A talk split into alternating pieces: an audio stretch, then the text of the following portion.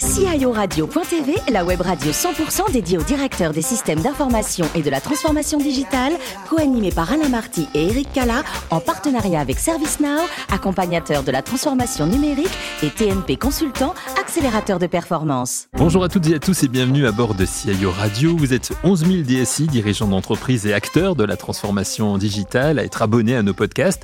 Soyez remerciés d'être toujours plus nombreux à nous écouter chaque semaine. Je vous invite à réagir sur nos réseaux sociaux. Vous pouvez faire pendant cette émission ou juste après cette émission sur le compte Twitter, par exemple, CIO Radio-du-Bas TV.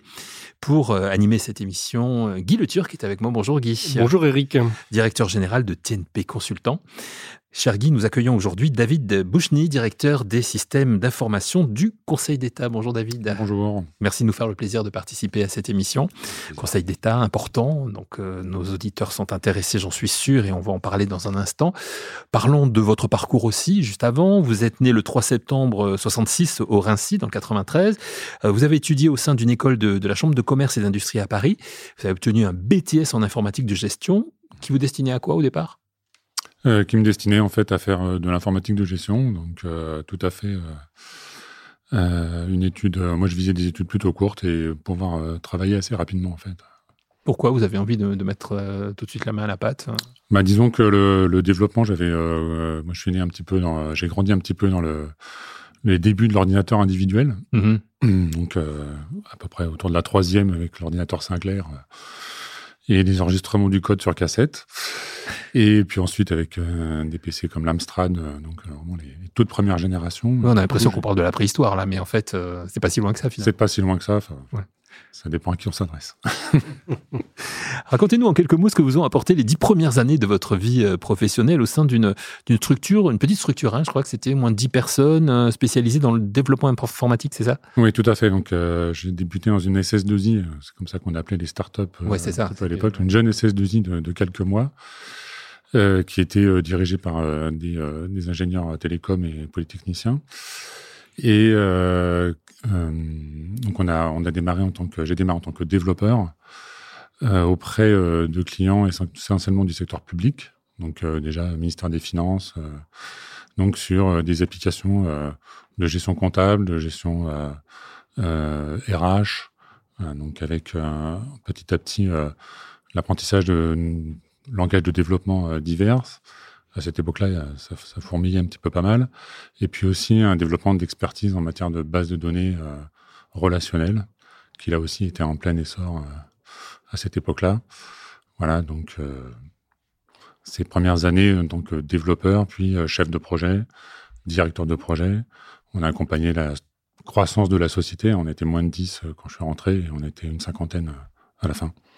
Et vous rejoignez ensuite euh, Teamlog, qui en fait rachète la société qui, vous employait, c'est ça? Oui, tout à fait. Donc euh, Teamlog, le groupe Teamlog, qui à l'époque était euh, composé de 150 personnes, c'était aussi encore une petite entreprise, rachète cette société avec comme objectif de développer toute la partie secteur public, et notamment administration.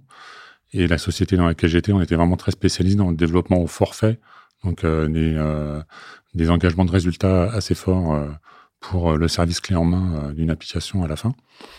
Et euh, voilà, donc ça, on a vu une vraie compétence dans ce domaine-là et une clientèle aussi bien assise.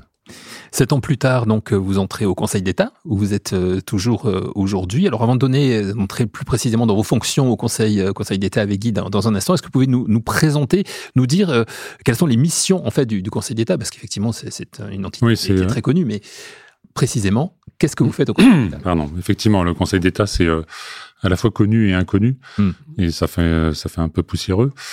Euh, en tout cas, euh, euh deux grandes missions euh, donc régaliennes, qui sont d'abord conseiller juridique du gouvernement sur les, tous les projets de texte que que va vouloir faire voter le, le, gouvernement. Donc, il donne son avis juridique sur les textes. Et la seconde, la seconde mission qui est la plus importante, le Conseil d'État est également la Cour suprême de l'ordre administratif en matière de justice. En France, on a deux ordres, hein, l'ordre judiciaire et l'ordre administratif. Et donc, euh, il est le juge de tous les contentieux des citoyens face aux décisions de l'administration. Donc, ça peut être euh, une décision de contester ses impôts, de contester un retrait de permis de points, euh, de contester un marché public, puisque le juge des marchés publics. et donc cette justice administrative, en fait, elle est composée du Conseil d'État en juridiction suprême, de cours administratifs d'appel et de tribunaux administratifs, donc qui sont répartis sur l'ensemble du territoire français.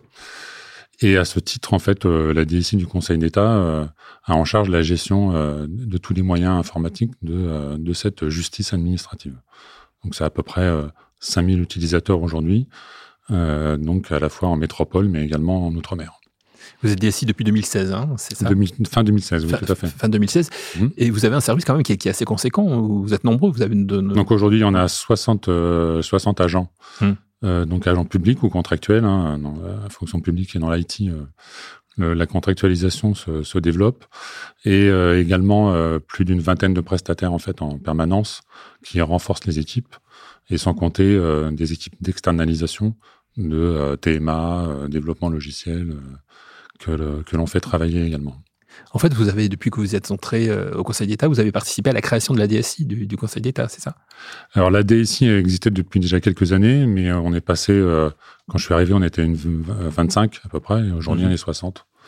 Donc on est vraiment dans une DSI qui s'est profondément transformée et qui a accompagné en fait la transformation même du Conseil d'État, qui aujourd'hui est toujours en intérieur avec beaucoup de boiseries et de dorures, mais euh, qui a aussi un système d'information performant et qui est vraiment tourné vers le citoyen, euh, à la fois dans sa communication, mais également du coup dans la justice administrative euh, qu'il peut rendre. Vous avez raison, il faut garder la tradition patrimoniale. Et la tradition de cette émission, c'est aussi donner la parole à Guy Le Turc, qui a pas mal de questions pour vous. Oui, David, donc vous parlez de, de, de services aux citoyens. Comment ça se concrétise euh, en termes de, justement de système d'information, de services numériques apportés aux citoyens par rapport aux missions du Conseil d'État?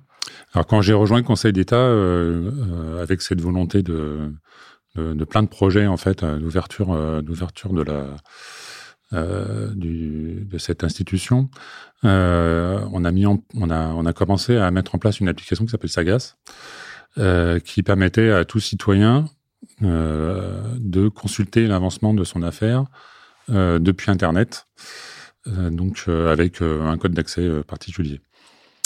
Ensuite, on s'est donc là, c'était vraiment la première ouverture aux citoyens. Ensuite, on s'est on s'est euh, axé sur la téléprocédure. Donc là, c'est plus simplement euh, de pousser de l'information, c'est aussi de pouvoir échanger de manière dématérialisée avec les parties. Donc les parties, c'est les, euh, les, justiciables. tout d'abord, on a lancé donc un projet qui s'appelle Télérecours à destination des avocats et des administrations, des, professionnels du droit, parce que le, droit, c'est quand même une matière un peu ardue et envoyer le citoyen devant sur, le, sur Internet, c'est pas toujours évident. Euh, donc ça, c'est une aventure euh, qui, a permis de rendre les téléprocédures obligatoires pour les avocats et les administrations en 2017 devant, euh, toutes les juridictions administratives. Et en 2018, on a aussi ouvert Télérecours citoyen, qui là s'adresse à tout citoyen qui n'a pas d'avocat. Et là aussi, tous les échanges dématérialisés entre le citoyen et les juridictions peuvent se faire à travers cette application. Donc on peut déposer des pièces et recevoir des pièces de manière euh, totalement, euh, totalement fluide. D'accord, donc vraiment toute la dématérialisation entre les différents acteurs finalement qui sont liés aux missions du, du Conseil d'État. Et aujourd'hui, les, les, enjeux qui sont les vôtres, enfin pour aujourd'hui pour demain? Alors aujourd'hui, les enjeux sont tout d'abord de, de, continuer la, la, transformation numérique. nos premiers projets télérecours, c'est de la dématérialisation. Donc en fait, on passe du courrier papier au courrier PDF. Euh, les enjeux maintenant, c'est euh, vraiment de passer à de la data euh, pure, de remplacer ces, ces, documents qui sont qui sont un petit peu lourds à, à stocker. Hein. Aujourd'hui, le contentieux administratif, c'est une base de données de 50 teraoctets. Donc voilà, il faut commencer à à, à savoir la, la, manipuler. Donc la transformation numérique, c'est c'est passer à la data, c'est aussi développer tous les services en interne. On s'est beaucoup tourné vers citoyens, mais il faut aussi évidemment euh, permettre aussi ce travail dématérialisé euh, en interne pour le juge administratif, qui par ailleurs travaille beaucoup à distance. Et donc euh, l'accès aux ressources numériques facilité, lui facilite le travail au quotidien. donc tous nos magistrats sont équipés d'ordinateurs portables et ont la capacité de travailler à distance en mobilité sans aucune difficulté. donc il y a un enjeu fort sur la transformation numérique, évidemment sur la protection des données. Oui, important aujourd'hui. La sécurité, c'est essentiel. donc, en matière de cyberattaque, hmm. très exposé. On est forcément très exposé et de plus en plus en fait. Et euh, on s'appuie euh, sur les services euh, notamment de l'ANSI, qui est un organisme particulièrement important pour le, dans le secteur public, et pour améliorer quotidiennement notre, notre sécurité. Quelles sont, les, votre avis, les, grandes technologies qui sont porteuses pour vous de, valeur ajoutée compte tenu de ces, enjeux pour les prochaines années? Bah, Les technologies, c'est euh, que j'espère que j'espère euh, voir euh, voir émerger. Bon, c'est à la fois passer du document à la data, donc ça c'est euh, c'est un enjeu assez complexe et d'un point de vue métier également parce que on est quand même dans un environnement où on a certes passé du papier au numérique, mais on reste quand même sur une vision du courrier, de la signature manuscrite. Enfin, voilà. Donc là, cette, ça, c'est un, vraiment un, très fort enjeu de, de, transformation numérique. Et ensuite, de pouvoir exploiter en fait ces données pour donner encore, de, développer encore des outils euh, à destination du magistrat. Moteur de recherche. Moteur de recherche, les enrichir, euh, euh, augmenter la productivité et pouvoir amener petit à petit des sujets de data science qui sont très difficiles à mener dès lors qu'on ne manipule que, que des PDF en fait. Alors, quand on parle euh, d'évolution numérique, on parle euh, bien évidemment des, des, des, compétences euh, et d'évolution des compétences. Est-ce que comment, abordez-vous cette, cette, gestion des talents au sein de vos équipes? Oui, alors c'est un sujet dans l'administration tout particulièrement important puisque euh, on a des, des, agents du secteur public euh, qui restent longtemps euh, en, place mmh. et qui sont euh, parfois un petit peu comme moi, un petit peu un petit peu âgés ou qui commencent à l'être en tout cas. Et ça va, ça va. pas d'âge. Ouais. Et donc on a une vraie une vraie problématique de, de transformation des métiers ici aussi à la DSI.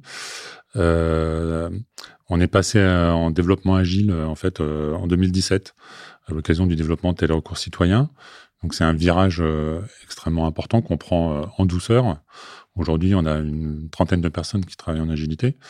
Donc ça, petit à petit, euh, ça, ça, prend sens. avec des équipes qui travaillent beaucoup en Scrum. Donc c'est aussi un niveau qui est, qui est assez élevé en matière d'agilité.